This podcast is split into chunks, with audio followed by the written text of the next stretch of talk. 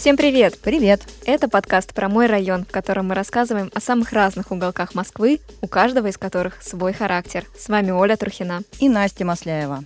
И сегодня мы поговорим о районе с действительно мощной харизмой. И это Левобережный. Как несложно догадаться, это район, который очень тесно связан с водой. Но не случайно же такое название, да? Располагается он на левом берегу, ну, не Москвы-реки, как можно было бы подумать, а Химкинского водохранилища и, соответственно, канала имени Москвы. Знаешь, у меня лично это место всегда ассоциируется с чем-то таким курортным и очень романтичным. Ну, в первую очередь потому, что именно отсюда, из левобережного района, в теплый сезон стартуют многодневные речные круизы. Отправиться в путешествие на теплоходе из этого района можно в более более чем 30 городов России. Вот это, это Санкт-Петербург, Ярославль, Казань, Астрахань, Ростов-на-Дону и многие-многие-многие другие. А возможно все это благодаря тому, что в Левобережном находится Его Величество Северный речной вокзал, жемчужина нашего судоходства и великолепная архитектурная достопримечательность. Ну, собственно говоря, Северный речной вокзал — это то, ради чего в Левобережный едут туристы и москвичи со всех уголков столицы. В 2020 году вокзал и парк рядом с ним открылись после трехлетней реконструкции — и с тех пор это одно из любимых мест отдыха для горожан. Я подтверждаю, тоже люблю там гулять. Сюда приезжают погулять, позаниматься спортом, пообедать или поужинать, посетить разные выставки в здании вокзала, ну и, конечно, отправиться в плавание на круизном теплоходе. Как мы уже говорили, уплыть отсюда много куда можно. А ведь здесь даже играет свадьба еще.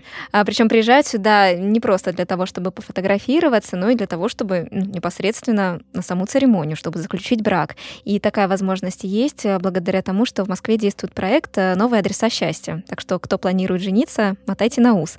Благодаря этому проекту можно выбрать, э, ну, не просто ЗАГС красивый, а действительно какую-нибудь необычную площадку и сказать друг другу «да» в очень романтичной, интересной и не банальной обстановке. Мы очень надеемся, что в следующем году Северный речной вокзал тоже войдет вот в эту подборку площадок, поэтому такой маленький лайфхак. В общем, сейчас Северный речной вокзал — это возрожденное, вновь забившееся сердце района, где много всего происходит — и сейчас сложно представить, что когда-то здесь вообще ничего не было, ни парка, ни этого удивительного здания. Да, действительно, история и современность этого района тесно связаны именно с вокзалом и с каналом имени Москвы, хотя и более ранняя история этих мест тоже интересна. А что тут было раньше?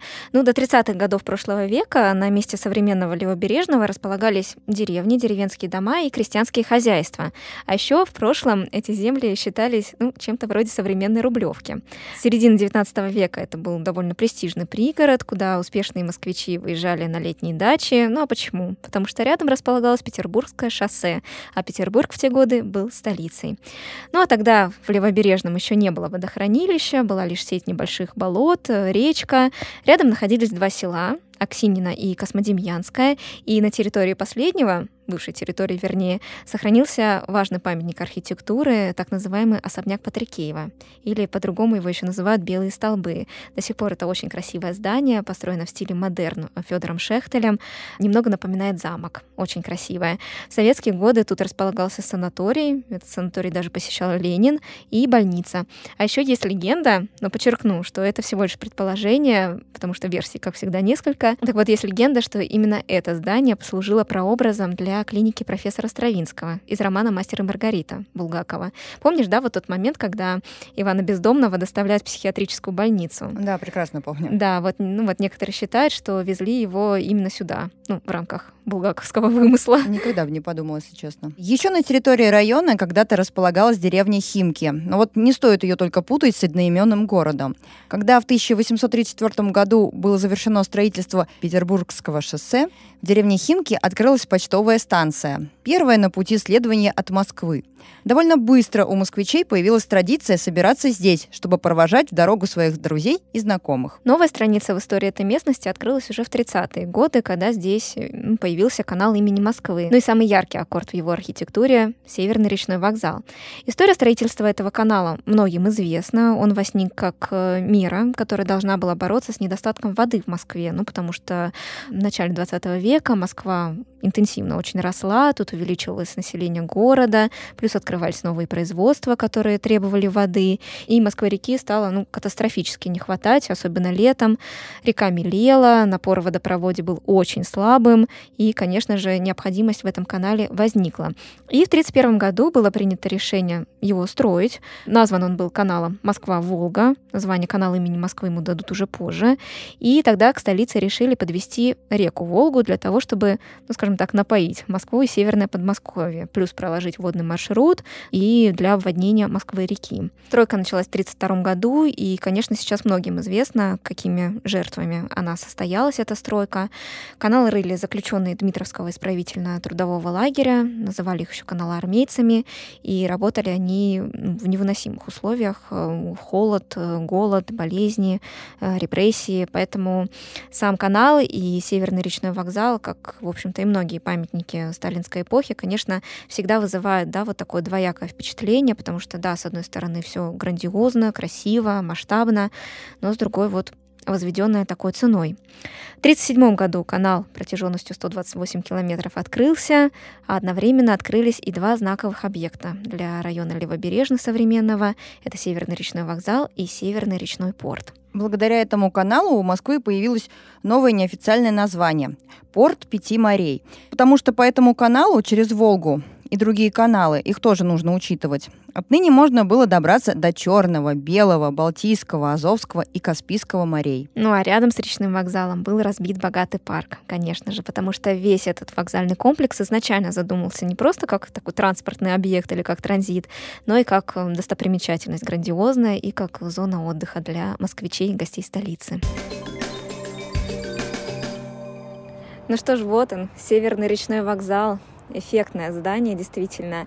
А многим оно напоминает э, большой корабль с палубами, хотя известно, что архитектор Алексей Рухлядев, когда проектировал это здание, вдохновлялся еще венецианскими мотивами архитектуры венецианских палаццо.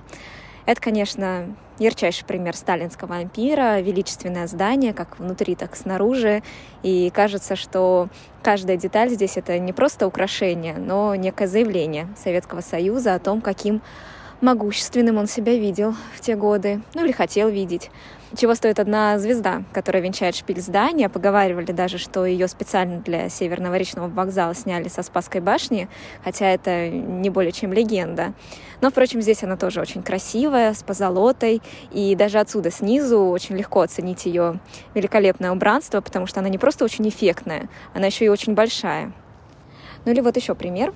А если подойти к самому зданию вокзала, к, ко входу к нему, то на фасадах увидишь большие красочные медальоны, на которых изображены технические достижения СССР тех лет. Ну тут, например, паровоз, метро, дирижабль и, что особенно интересно, здание Дворца Советов который вообще-то так и не был построен. Он должен был быть возведен на том месте, где сейчас находится храм Христа Спасителя, но не суждено было сбыться этому проекту, но тем не менее здесь он все равно изображен.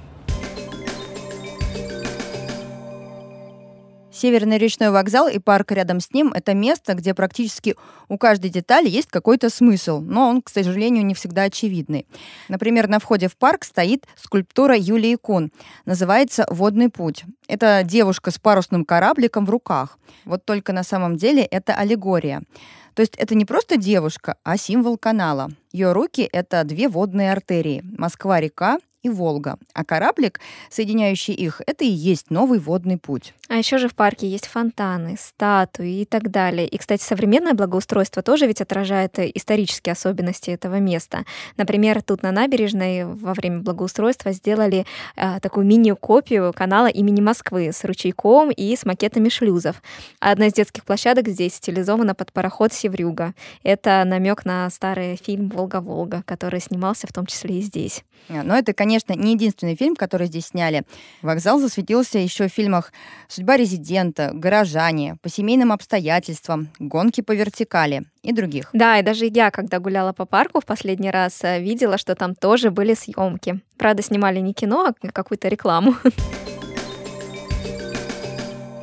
Есть еще одно событие, которое, безусловно, отразилось на характере этого района, на том, как он выглядит сейчас. И оно, в противовес э, сталинскому строительству речного вокзала, связано уже со временами хрущевской оттепели. И памятником всему этому событию, а я имею в виду 1957 год, и проходивший тогда шестой Всемирный фестиваль молодежи и студентов, стал парк Дружбы, который находится прямо напротив парка Северного речного вокзала. Стоит лишь пересечь Ленинградское шоссе. Всемирный фестиваль молодежи и студентов был, конечно, конечно, очень значимым событием для тогдашнего СССР, потому что в тот год страна фактически приоткрылась остальному миру. И в Москву в рамках этого фестиваля буквально хлынули иностранцы, что по тем временам было просто немыслимо. Одной из традиций этого фестиваля была высадка деревьев в городах, принимавших гостей и делегатов. Например, предыдущий пятый фестиваль проходил в Варшаве, и там участники заложили аллею. Но Советский Союз, естественно, решил показать всем класс и разбил целый парк в честь этого события — парк дружбы. В отличие от парка Северного речного вокзала, парк Дружбы уже а, более природный. Он, во-первых, больше, а во-вторых, тут э, более сложные ландшафты. Есть низины, есть э, подъемы, есть пруды с романтичными мостиками. А еще тут много скульптур и памятников, причем самых разных, от э, памятника Сервантесу до огромного монумента, посвященного дружбе континентов. Кстати, памятник Сервантесу был даром испанского народа народу советскому, а взамен СССР подарил Испании памятник Пушкину. Вот такой был культурный обмен. Но, увы, э, прославился этот памятник у нас по другой причине. Все дело в том, что каменный Сервантес у нас э, уже долгие годы стоит с отломанной шпагой. И виноваты во всем вандалы, которые ну никак не могут оставить этот памятник в покое. Почему-то вот постоянно им хочется вырвать шпагу у Сервантеса. И, естественно, реставраторы ее восстанавливали и не раз. Но вандалы возвращались и снова и снова ее ломали. Почему так происходит, непонятно. И вот теперь стоит у нас Сервантес не со шпагой, а, ну, скорее, с кинжалом каким-то. Парк, конечно, очень красивый, облагороженный. Его в 2019 году полностью привели в порядок. Построили новые места отдыха, беседки. Есть даже качели, на которых взрослые могут покачаться. Ну и площадки, понятное дело, спортивные, детские. В районе много семей с детьми живет, поэтому они тут нужны. И площадки тут особенные. Например, есть одна даже музыкальная, на которой установлены ксилофоны, и можно сыграть свою мелодию. В северной части района есть еще один парк, который так и называется — Левобережный. И вот он особенно популярен летом, потому что здесь есть пляжи. И Роспотребнадзор даже бывает разрешает там купаться. В общем, несмотря на то, что район окраины, сам по себе он очень оживленный и никак не спальный, согласись. И во многом, кстати, это связано с транспортной доступностью, потому что отсюда удобно добираться как в соседние районы, так и в центр. Ну вот, например, из соседнего Южного Тушина от причала Захаркова в теплый сезон до Северного речного вокзала ходит паром можно быстро добраться по реке из одного района в другой и не выезжать при этом на МКАД. А еще в Левобережном работают две станции метро — Речной вокзал и Беломорская. И знаешь, кстати, чем интересна станция Речной вокзал? Ну, я бы не сказала, что она какая-то необычная, тем более она сейчас же на реконструкции. Да, и действительно может показаться, что ничем особенным она не выделяется, ну, потому что станция строилась во времена хрущевской борьбы с излишествами в архитектуре. Но, с другой стороны, интересно вот что. На ней можно встретить ископаемые ископаемых головоногих моллюсков. Представляешь? Да, да, потому что колонны на этой станции отделаны таким красным мрамором, и в нем, вот в этом мраморе, сохранились э, такие фрагменты окаменелых существ и этим существам миллионы лет. Правда, их там очень мало, поэтому найдут их только самые внимательные. Мне вот удалось заметить всего одну раковину, но, знаешь, когда я ее увидела, мне показалось, что я как будто сокровище нашла. Так, мне кажется, мы опять погружаемся в прошлое. Давай уже поговорим о современности. Давай. В 2018 году в районе открылась станция метро Беломорская. Она относительно новая, и, на мой взгляд, она одна из самых красивых новых станций в нашей подземке, потому что ее платформа выполнена в таких лазурно-бирюзовых цветах, а еще здесь размещены мозаичные панно с изображением красот русского севера. Это и Валамский монастырь, Соловецкий монастырь, ансамбль Кижи. Очень-очень красиво и романтично. Я когда гуляла по району, все думала о том, что, ну, в теплое время уж точно, тут на улице можно проводить, э, знаешь, куда больше времени, чем в квартире. Потому что сам по себе Левобережный очень красивый, это первое. А во-вторых, тут действительно есть прям разнообразие в зонах отдыха. И местные об этом тоже очень часто говорят. Вот послушайте, как о своем родном Левобережном рассказывает жительница этого района Инна Саханская. Уникальность нашего района, как мне кажется, состоит в том, что здесь расположено несколько больших парков. От северного речного порта ходят прогулочные кораблики до самого центра Москвы. И в самом парке можно прогуляться тоже возле воды. А, также есть пляж, который активно используется летом. Парк Дружбы еще один большой парк. Лично мне он очень нравится осенью, когда желтые листья засыпают дорожки, и можно ходить и шуршать. Здесь всегда очень много детей, мамочек с колясками и пожилых людей. Что касается инфраструктуры района, то у нас, конечно, есть разные магазины, фитнес-клубы с бассейнами, поликлиники, библиотеки, даже несколько площадок для выгула собак. Не хватает школ и детских садов. Их гораздо меньше, чем детей, проживающих в нашем районе. В целом Левобережный район – это такой зеленый островок на севере Москвы. Здесь приятно жить, мне все нравится, и лично я ни на какой другой район его бы не променяла. Что еще есть интересного в районе? Провести свободное время можно, к примеру, в районном центре «Место встречи Нева». Это бывший кинотеатр «Нева», открытый еще в 60-е годы. Старое здание снесли, а на его месте построили новое. По-прежнему тут можно посмотреть кино, а еще отлично отдохнуть всей семьей. Здесь есть кафешки, магазины, в центре проходят живые выступления, мастер-классы для взрослых и детей. О семьях. Семей с детьми в этом районе действительно много, оно неудивительно. И вот даже наша героиня Инна сказала, что детей тут немало. И для них, конечно, нужны школы. Вот в прошлом году тут в районе открылось необычное учреждение, так называемая школа-гигант. Да-да, школа-гигант уже почти официальный термин для таких школ. Суть их в том, что это огромные образовательные комплексы, прям очень огромные, почти как университетские здания. Корпус в к примеру, рассчитан на 1900 учеников. Еще одно уникальное учебное заведение, которое располагается в этом районе, Академия хорового искусства имени Виктора Сергеевича Попова. Учреждение было создано в 1991 году. Правда, на базе более старого Московского хорового училища имени Александра Васильевича Свешникова. Здесь обучают хоровому дирижированию, музыкально-театральному искусству, руководству оперно-симфоническим оркестром. Причем учиться тут можно с молодых ногтей. Тут есть и начальное образование, и среднее, и даже вузовская программа. Вообще, в каком-то смысле Левобережный — это и студенческий район, потому что тут рядом с парком Дружбы находится еще же и два общежития для студентов. Одно из них так и называется — «Дружба», так как рядом парк, и в нем живут ребята из МАИ, из Московского авиационного института. С виду это, конечно, ничем не примечательная серая многоэтажка брутальная, но даже, казалось бы, с таким малоинтересным зданием здесь связана своя история, которая в чем-то забавная, а в чем-то это, знаешь, иллюстрация выражения «жизнь-боль». Почему? Дело в том, что в этом здании лифты находятся в отдельной пристройке, в башне, то есть не внутри э, коробки, а снаружи. И с основным корпусом вот эта вот башня соединена лишь несколькими коридорами коридорами. То есть Лифт есть не на каждом этаже. Нужно доехать до определенного уровня, а потом либо спускаться, либо подниматься до своего этажа. А почему так?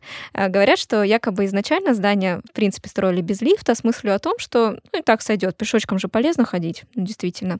Но потом поняли, что все-таки погорячились. Ну да, вот так попробую с 1 на 15, с 15 на 1, и построили шахту с лифтами. Ура, ура! По соседству с этим зданием есть еще одно общежитие, его называют лайнером, и оно предназначается для студентов МГТУ гражданской авиации. Забавно. И там, и там авиационные специалисты. Да.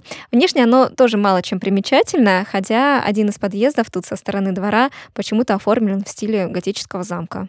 Коротко о том, что нужно знать о студенческой жизни а, в общежитии МГТУ гражданской авиации. Вот объявление на входе в общагу. Внимание! Три восклицательных знака. В связи с постоянным засором мусоропровода коробками из-под пиццы, пиццу в больших коробках проносить в общежитие запрещается. И три восклицательных знака. Если вы любите спорт и вообще разные физические активности, то вам тоже наверняка понравится в этих краях. Тут много самых разных фитнес-залов. А в соседних районах есть вообще уникальные объекты. Ну, например, в Ховрино, прям рядом с парком Дружбы, ну и с левобережным районом, соответственно. Да, они прям на границе. Находится дворец спорта «Динамо», построенный еще к Олимпиаде 80. Там есть спортзал, и секции различные. Например, у балета Тодос тоже есть студия. А в Головинском районе, совсем рядом с комплексом Северного речного вокзала, поэтому тоже, по сути, на границе с Левобережным, работает Национальный теннисный центр имени Хуана Антонио Самаранча. Тоже не так давно он был приведен в порядок, этот центр, и там несколько есть теннисных кортов, э, проводятся соревнования, ну и занятия любительские тоже, потому что корт можно арендовать. В общем, если мечтаете быть причастным к этому, безусловно, благородному, дорогому и престижному виду спорта, то да, вам тоже сюда. Кажется, что Левобережный — это просто идеальный для жизни район, а еще заметно, что он очень нравится девелоперам, ну, потому что много тут всего строят, особенно высотное жилье. Тут, наверное, прям битвы должны быть за красивый вид. Пару слов о том, сколько тут в среднем стоит квартиры и что вообще здесь с жилым фондом. За все данные цифры мы горячо благодарим Ирину Доброхотову, председателя Совета директоров компании «Бест Новострой», которая поделилась с нами аналитикой по этому району. Итак, прежде всего отметим, что Левобережный — это хоть и окраина города, города, но далеко не самая дешевая. И Ирина даже отметила, что некоторая часть жителей здесь — это на самом деле экс-жители центра города. Представляете, которым нужна была квартира попросторнее, но которые при этом привыкли к соответствующему уровню комфорта. Квадратный метр на вторичном рынке тут стартует примерно с 230-240 тысяч рублей и упирается в отметку в 420-450 тысяч рублей за метр. Почему такой разброс цен? Потому что тут очень разный жилой фонд. Тут отметилась и панель, и кирпичные дома периода, ну, где-то 60-х до 90-х прошлого века, а также монолитно-кирпичные дома эпохи нулевых. Пятиэтажки тоже есть, но их не так много, из чего сразу следует вывод о том, что тут и реновация развернется не в таких масштабах, как в других столичных районах. Чтобы купить квартиру от физлица, придется приготовить, ну, примерно 8,5-9 миллионов рублей за однушку. И тут имеется в виду именно квартиры, а не апартаменты. А если хочется жилье попросторнее, там трешку, допустим, то около 30 миллионов. С арендой дела обстоят, как и в любом другом окраинном районе. На обычную однушку без излишеств уйдет где-то тысяч 30-40. Ну, а если хочется площадь побольше, допустим, трешку и еще и в престижном ЖК, тут готовьтесь отдать 100-150 тысяч в месяц. Что с новостройками? Э, в районе сейчас строятся два проекта. Фестиваль Парк 2 и Акватория. Они оба относятся к бизнес-классу, и по данным сервиса beanmap.pro средний метр в них э, обойдется в следующие цифры. Например, фестиваль Парки 2 — это 401 тысяча рублей, а в Акватории 487 тысяч рублей за квадратный метр. Ну и также, согласно этому сервису, в районе будут еще проекты, они, правда, пока находятся на ранней стадии проработки. В частности, как отмечает наш эксперт, есть планы по редевелопменту конечного завода, который долгое время располагался в этом районе на Ленинградском шоссе, но который в конце концов уехал из столицы. Тоже касается торгового центра «Экстрим», где также планируется застройка, хотя еще в апреле 2022 года девелопер заявил, что торговая функция информация тут сохранится. Просто, видимо, в другом формате будет. Плюс будут, скорее всего, новостройки на полуострове на берегу реки Грачевки. Это уже ближе к МКАДу территория. Говоря о перспективных жилых комплексах, тут нельзя не заметить, что девелоперы, конечно, стремятся делать видовые проекты, прежде всего, поближе к воде. Дело в том, что еще в советские годы Левобережный застраивался так, что в нем не могло быть ни одного жилого здания на первой береговой линии, потому что у самой воды были либо парки, либо тот же Северный речной вокзал, производственные объекты, ну и другие нежилые территории. Но вот все меняется, появился ЖК «Акватория» у самого водохранилища, и в будущем у него может появиться до четырех конкурентов по этому преимуществу, потому что, как я уже сказала, есть территории, где можно сделать редевелопмент. Словом, если всегда мечтали жить у большой воды, то держите руку на пульсе. Итак, что имеем? Интересная история.